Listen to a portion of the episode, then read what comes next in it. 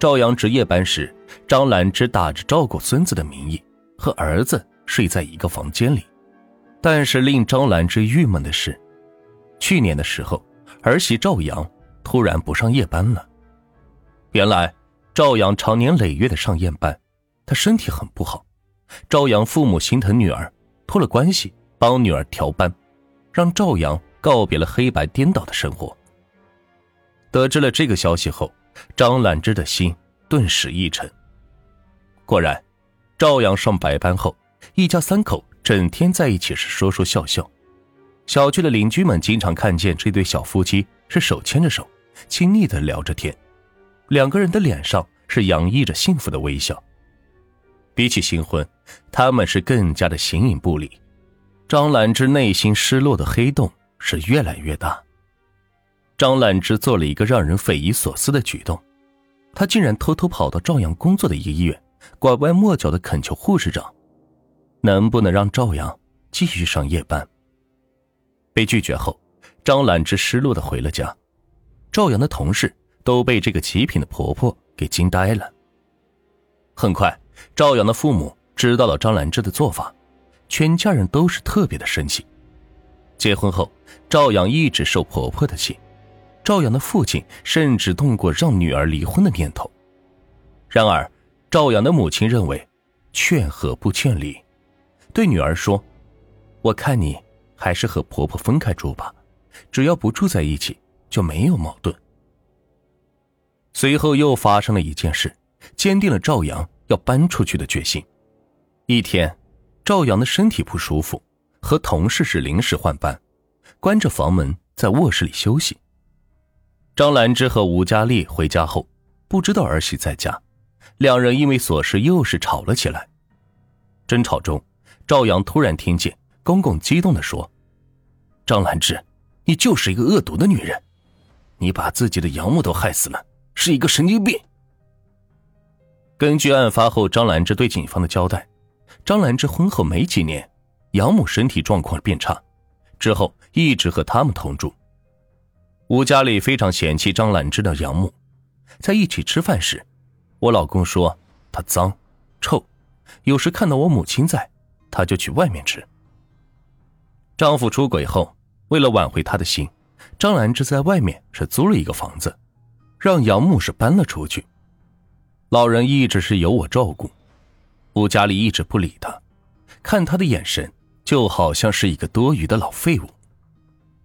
丈夫对养母的嫌弃和冷漠，让张兰芝越来越觉得，年迈多病的养母是一个拖累。十年前，一次母亲生病，我给她吃了一些药后，她就平静的死去了。我没有通知任何亲属。吴佳丽虽然有所怀疑，但也没有多问，喊了几个朋友把岳母送去火化了。过年时，亲戚来给老人拜年，才发现。人已经没了，亲戚找上门来要说法，张兰芝出门时躲了几天，一时的风言风语。但是时间一长，就没有人来追究了，毕竟都没有证据。但是吴佳丽从那之后便加疏远张兰芝了，而且认为她有精神病。赵阳知道婆婆的秘密后，心慌意乱，忍不住的跟自己父母说了，没想到。赵父并不吃惊，只是叹了一口气：“唉，当初你和吴东结婚时，我曾经四处打听过他家的情况，就听说过你婆婆杀死养母的传闻，但是我没当真。那个时候你都二十八岁了，好不容易找个这么好的女婿，怕影响你们的婚事，就没把这个事情告诉你。”原来婆婆真的是这么心狠手辣，赵阳是吓出了一身冷汗，再也不敢和她住在一个屋檐下。一向习惯妥协的她，异常坚决的对丈夫下了最后的通牒：要么搬出去住，要么就离婚。二零一五年八月，夫妻俩花了四十万元在金山村买了一套老旧的二手房，因为着急搬出去，这套房子的居住环境。很不理想，人员复杂，治安也不好。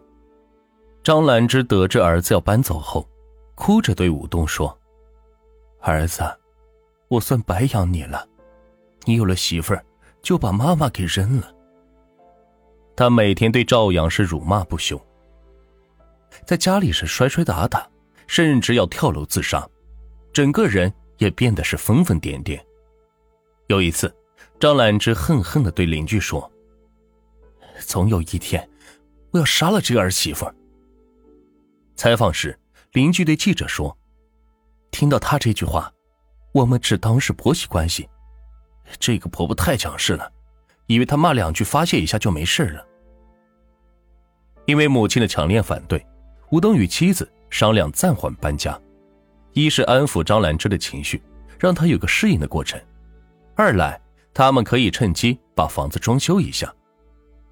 软弱的赵阳只是犹豫了一下，就答应了下来。无论张兰芝多么不讲理，毕竟是丈夫的母亲，她不想将婆媳关系闹得太僵。之后的日子似乎恢复了平静，大家尽量维持表面的祥和。但是赵阳已经对婆婆心生惧意，有空就跑去新房盯装修，总是躲着婆婆。张兰芝对赵阳的敌意是越来越深，一方面，她恨这个女人抢走自己的儿子；另一方面，从儿媳着急搬家和总是躲着自己的举动推测，她确定自己和老公吵架时，被赵阳听见了自己杀养母的秘密。张兰芝担心他会告诉儿子。那样，自己在儿子心中的形象就全毁了，母子甚至会反目成仇。